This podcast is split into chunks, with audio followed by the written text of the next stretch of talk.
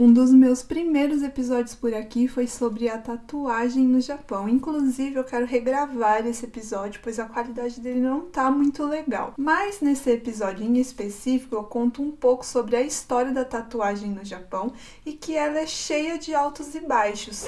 Ao contrário do que muitos pensam, é, todo esse preconceito relacionado à tatuagem aqui no Japão não é somente ao fato de muitos relacionarem a máfia e acusar. Um dos fatores que influencia muito até hoje, que muitos não sabem e poucos falam, tem totalmente a ver com a nossa série sobre Okinawa.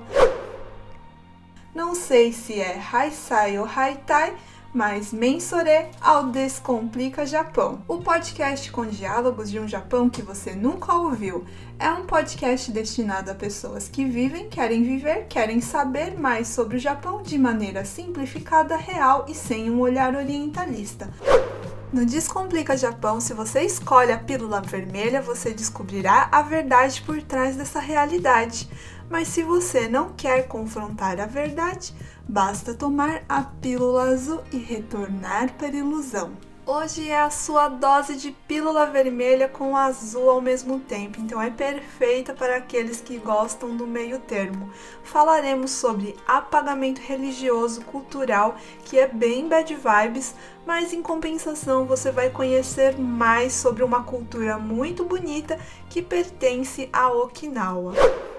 Antes de começar esse episódio, como estamos falando pela segunda vez muito sobre o reino Ryukyu e como essa série, como eu já expliquei no episódio anterior, ela não vai ser muito pequena porque tem muita coisa para falar sobre Okinawa, mas eu quero deixar bem claro que eu de maneira alguma defendo monarquia e não quero passar nenhuma mensagem de como tudo era melhor nessa época.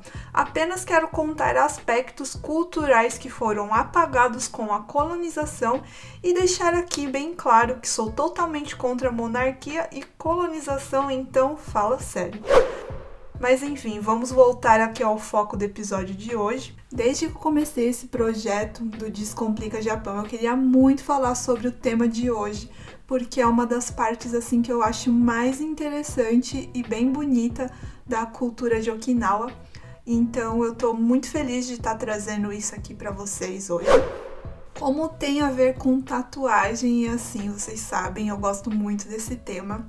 É, eu poderia até ter anexado no episódio sobre tatuagem, mas como eu já havia falado lá, é, é, um conteúdo assim tão extenso, tão bonito, que acho que não seria muito justo deixar no mesmo episódio que a história da tatuagem do resto do Japão. Afinal, como eu falei no episódio anterior, o reino Ryukyu era um reino totalmente independente do Japão. Se você não ouviu o episódio anterior, que é o 20, sobre Okinawa, primeiro ouça ele antes de vir para esse episódio, porque aí vai ficar mais fácil de compreender tudo que eu vou estar tá falando por aqui. Mas eu vou resumir assim, bem, é, bem simples, tá? É, Ryukyu é, significa, hoje em dia, é Okinawa, né? Não significa. É o antigo nome de Okinawa antes da colonização. No antigo reino Ryukyu, atual Okinawa, uma tradição conhecida como Hadith remota mais de 500 anos de história e de muito orgulho feminino da região. Porém, 20 anos após a colonização pelo Japão, o imperador Meiji decretou a proibição do Hadith. Ou seja, um dos motivos de proibirem tatuagens no Japão também foi uma maneira de impedir que as pessoas de Okinawa seguissem com seus costumes religiosos e culturais. Portanto, é bem errado afirmar que todo preconceito com tatuagem no Japão é única e exclusivamente devido à utilização de tatuagens pela máfia e acusada. Acredito que muitos no Brasil puderam desfrutar do convívio com os imigrantes mais velhos e havia algo que intrigava a comunidade e eram as tatuagens nas costas das mãos de muitas avós e algumas até tinham até os braços essas tatuagens. Mas afinal de contas, o que eram essas tatuagens que o povo de Okinawa fazia? Chamada de Hadith, era uma tatuagem para atrair felicidade, afastar o mal, proteger contra os inimigos estrangeiros e serviam para ajudar a alcançar o próximo estágio de existência no pós-vida. O Hadith era extremamente importante para a vida de qualquer mulher do reino Ryukyu e elas deveriam valorizar suas tatuagens acima de qualquer coisa, até mesmo suas vidas. Mulheres que pertenciam a classes sociais mais altas tinham trabalhos mais elaborados e os desenhos normalmente subiam para os seus braços. Já as de classes sociais mais baixas recebiam uma arte mais simples. Existia essa variação de desenhos dependendo da classe social mas as informações não são muito claras, pois as últimas mulheres que receberam a Hadith faleceram nos anos 90. A Hadith era uma espécie de rito de passagem. Ao fazer, a menina era reconhecida como mulher perante a sociedade. Além das proteções física e espirituais, era uma forma de transmissão de poder das xamãs para as gerações mais novas. No xamanismo okinawano, que é a religião indígena de Okinawa, a xamã se chama Yuta. As Yutas eram meio que as xamãs do povão, uma pessoa comum para quem os deuses dão um dom e de quem eles exigem o serviço.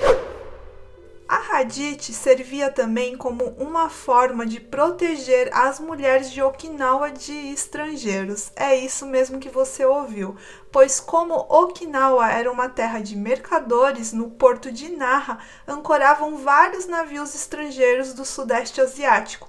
Uma vez sequestrada, seria muito fácil a comercialização, com a tatuagem era possível que os mercadores okinawanos identificassem essas mulheres, caso fossem raptadas e vendidas em outros pontos da Ásia.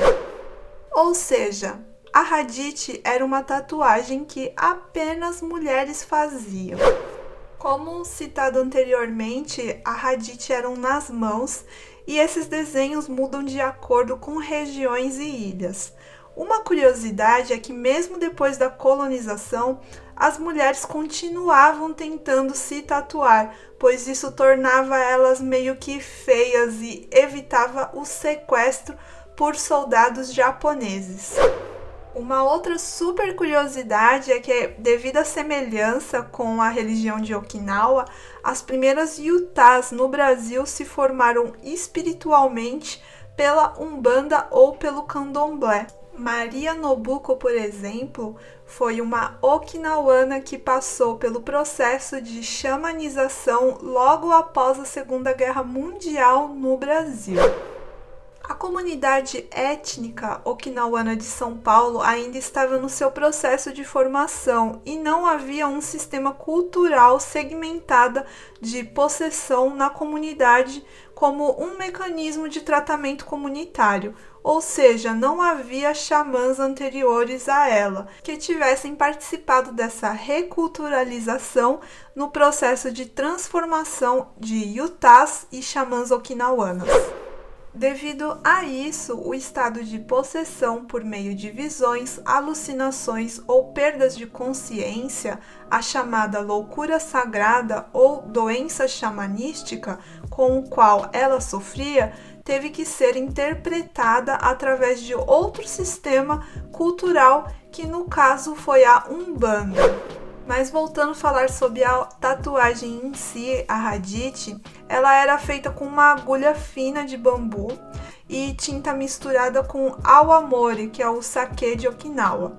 A tatuadora era chamada de Hiditia, e como falado anteriormente, os desenhos eram diferentes de região para região, mas os mais usuais eram uma flecha que significava nunca mais voltar, pois a filha ia pertencer a outra família, um círculo que simbolizava uma meada de fios e um quadrado que significava uma caixa de costura, porque naquela época era primordial as moças saberem costurar. Com o fim do reino Ryukyu, como citado anteriormente, na colonização do reino Ryukyu pelos japoneses, as tatuagens foram proibidas. Muitas mulheres seguiram tentando fazer essas tatuagens, mas houve sim um claro objetivo de enfraquecer a influência das origami e fortalecer o poder do imperador e da cultura majoritária do país. Por diversas ocasiões, as xamãs e principais líderes femininas das comunidades eram acusadas de tatuar outras mulheres pelas autoridades. Consequentemente, as prisões enfraqueceram suas lideranças e foram essenciais para desencorajar a centenária tradição do reino Ryukyu. Com a discriminação da sociedade japonesa em relação a mulheres de Okinawa, muitas passaram a esconder suas tatuagens. A pressão social acabou asfixiando a cultura local. Mulheres com radite passaram a ser ridicularizadas, humilhadas e excluídas da sociedade. Nos últimos anos, Okinawa assiste ao resgate de sua cultura e tradição da era da monarquia Ryukyu. Algumas mulheres de gerações mais novas estão orgulhosamente tatuando suas mãos e resgatando sua ancestralidade. Como mulheres têm mais poder espiritual que os homens no xamanismo okinawano, alguns acadêmicos acreditam que okinawanas tinham mais autonomia e poder político do que as japonesas na mesma época e que boa parte da misoginia veio com a colonização japonesa. Há muitos relatos também que com a colonização veio esse sentimento de que era vergonhoso possuir tatuagem e que muitas mulheres com radite passaram a sofrer discriminação por ter a radite. Há inclusive relatos também que durante a imigração rolou um preconceito direcionado a pessoas que eram imigrantes de Okinawa, dentro da comunidade nipo-brasileira no Brasil, e que por isso a radite foi desaparecendo pouco a pouco. Acredito que a radite de uma Utinanchu, para quem não sabe, Utinanchu é pessoas de Okinawa, tá, gente? Ela carrega hoje em dia uma ressignificação. É o orgulho de sua origem e de grandes mulheres do passado. Agora eu encerro esse podcast de hoje com uma pergunta para vocês, queridos ouvintes. Como vocês acham que seria não fazer um Hadith naqueles tempos sem o medo de ser vendida? Ou como seria fazer uma Hadith hoje em dia se ela nunca tivesse sido proibida? E com essa reflexão aí, essa perguntinha para vocês, eu encerro o nosso episódio de hoje. Eu espero que tenham gostado, compartilhem, deixem feedback pelo Twitter, pelo Instagram, onde vocês me acharem. E lembrando que esse podcast é patrocinado pela Beltec, que é uma terceirizada que emprega estrangeiros há mais de 30 anos no Japão. Então, caso você esteja pensando em vir para o Japão e procurando empregos em Aitiomieken, basta fazer o seu cadastro pelas redes sociais da Beltec. Esse cadastro é 100% online, tá? E é só entrar no Instagram deles que tá lá no link da descrição. Enfim, encerro o episódio de hoje. Muito obrigada por ouvir até aqui. Kite kurete arigatô Mata, né?